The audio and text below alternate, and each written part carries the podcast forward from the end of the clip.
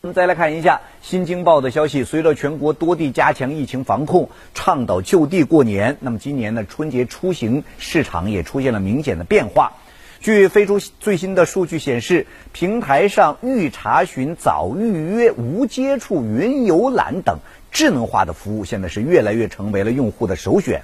比如说，最近一周。飞猪平台上预订春节期间的高星酒店订单量环比上周增长了超过百分之九十，民宿订单量涨了百分之八十三。同城的高星酒店家庭包栋型的民宿尤其受到欢迎，宅家过年云云旅游的热度呢也是有所提升。一月份以来，飞猪旅行直播观看的人次也是同比上涨了近百分之四百。